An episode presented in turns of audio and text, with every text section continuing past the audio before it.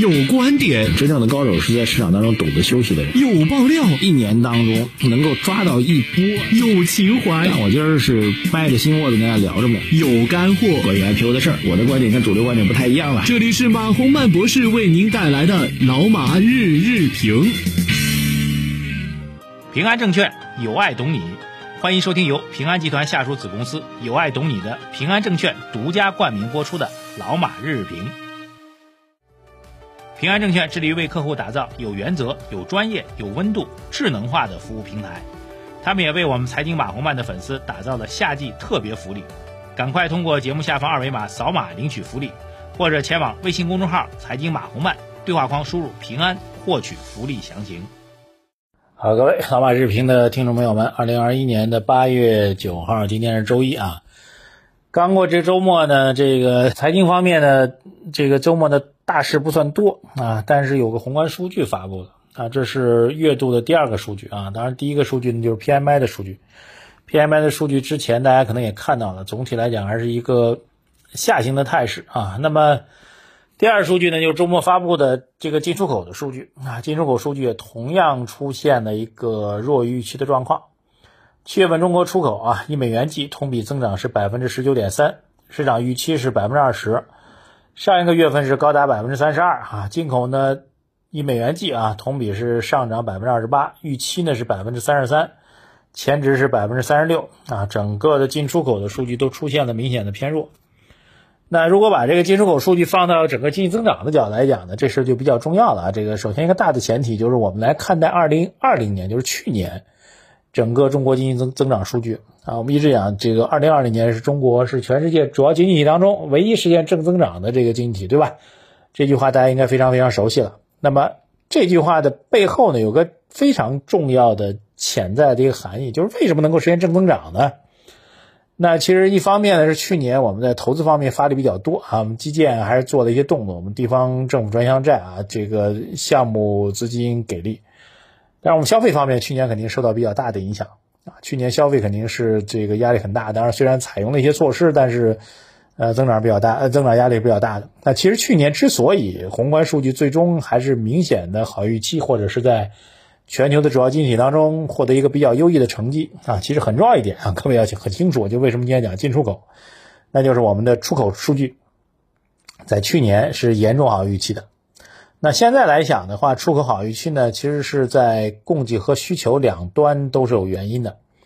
需求端呢，主要是美国跟欧洲啊，特别是美国啊，美国这个老百姓不是受到疫情的巨大影响嘛？这美国不停的给老百姓发钱，发钱之后呢，他们干嘛呢？他们就各种买，买什么呢？买家电啊，在家没事干看电视啊，买 iPad 这个上网，买电脑，买自行车出去运动。啊，这老外们这个就这美国政府给他发的钱呢，都用到这方面这这方面来了。那这方面呢，很多产品呢都是跟中国有关系的。说白了，最终结果呢就是美国大量的财政补贴，补贴给美国老百姓，这些钱的一部分去炒股啊。这美国去年这个呃垃圾股大涨，各位应该还有印象啊。另一块呢就是直接用来消费的，就是买了大量中国制造的一些产品。那对中国来说呢，这就成为需求端的一个意料之外的一个大增长啊，相当于是美国财政补贴了中国的出口。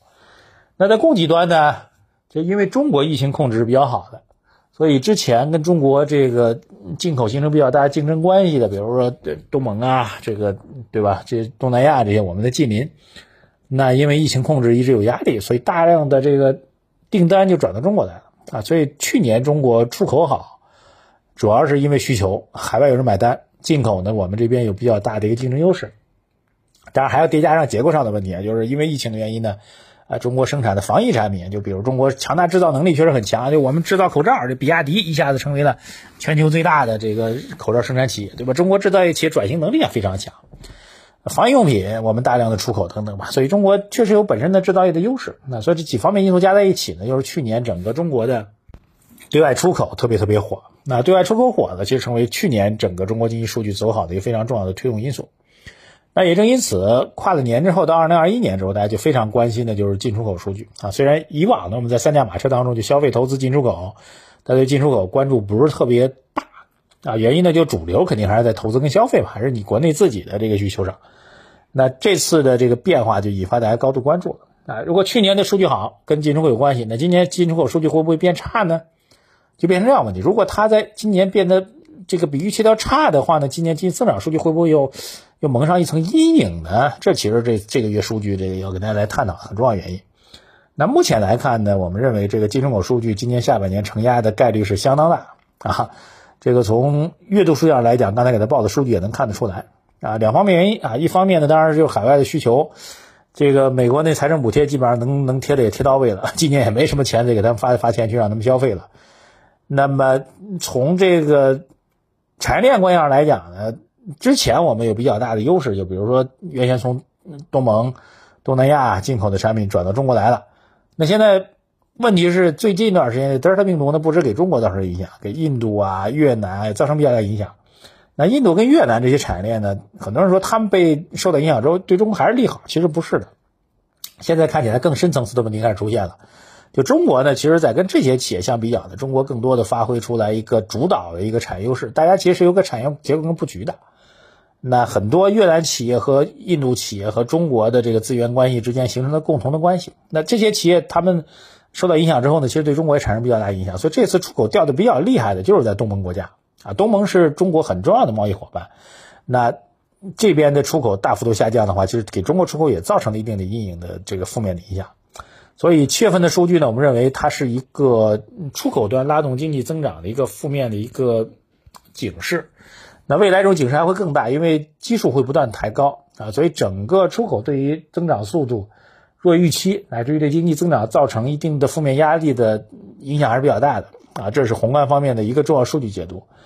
那除了这数据解读之外呢，也必须告诉大家，就是这次的疫情的影响呢范围比较广啊，不像之前，比如春节的时候在河北，那么部分地方的一些零星的一些区域的这个，比如说云南，对吧？这些零星区域的管控，那这次的德尔塔病毒呢，其实已经蔓延到全国很多地方的省市。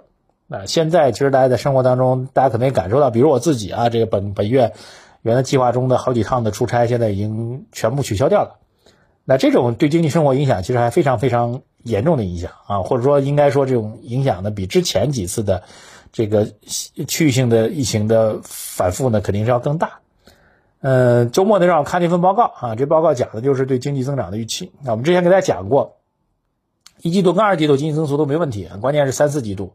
三季度呢，之前市场的预估呢大概在百分之六到百分之六点五，就乐观的大概看到六点五，悲观大概看到百分之六。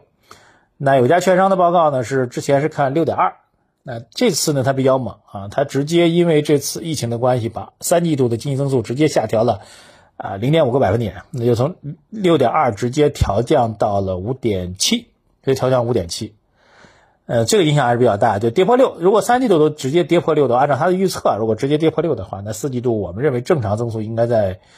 嗯，百分之五多一点点就算不错了。那整个全年按这态势来讲呢，经济数据的压力是比较大的。那再叠加上我们今天讲的这个进出口的数据的状况，那压力会非常大啊。所以呢，必须要把这个客观的宏观数据的今天的预判给到大家，就是呃，德尔塔病毒的全球的变化、进出口数据的影响，再叠加这次的全国性的这个这个疫情防控的压力的升级吧。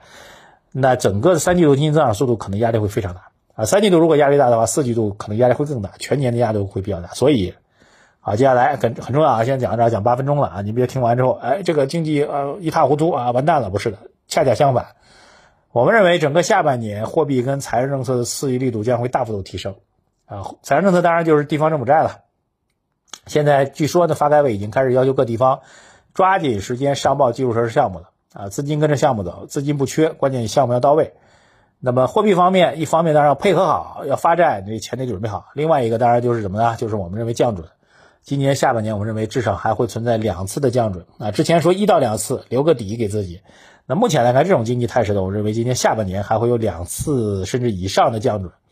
所以今年下半年的政策的观察点一定是次性政策啊，这一点呢会对资本市场构成一定的支持和帮助。那从经济周期上来讲呢，这个债券进入到牛市确定无疑啊，甚至是一个一波可能比较大的牛市。那股市呢，这个整个资金面的宽松的状况啊，这个上市公司得到利好、结构性利好的状况也会得到比较大的改善。这是一大块啊，这个其实到了一个投资相对比较好的时机了啊，这一点要特别提醒给大家，所以千万不要慌。但是当你看到一个更坏的宏观数据的时候，要想的政策会变得越来越猛，这一点呢是我们提前给大家把这个弦儿给您调好了，别您自己自己先晕菜了。另外一个周末争议比较大的事情呢，显然就是这个这个市场分化的问题。目前来讲没有结论啊，这个新能源为代表、芯片为代表等等，还能涨吗？不知道。还有人认为还能继续涨，有人认为不能涨。这个但是低估值板块肯定是严重低估的，后者是有共识。但是低估值板块严重低估，什么时候涨能涨？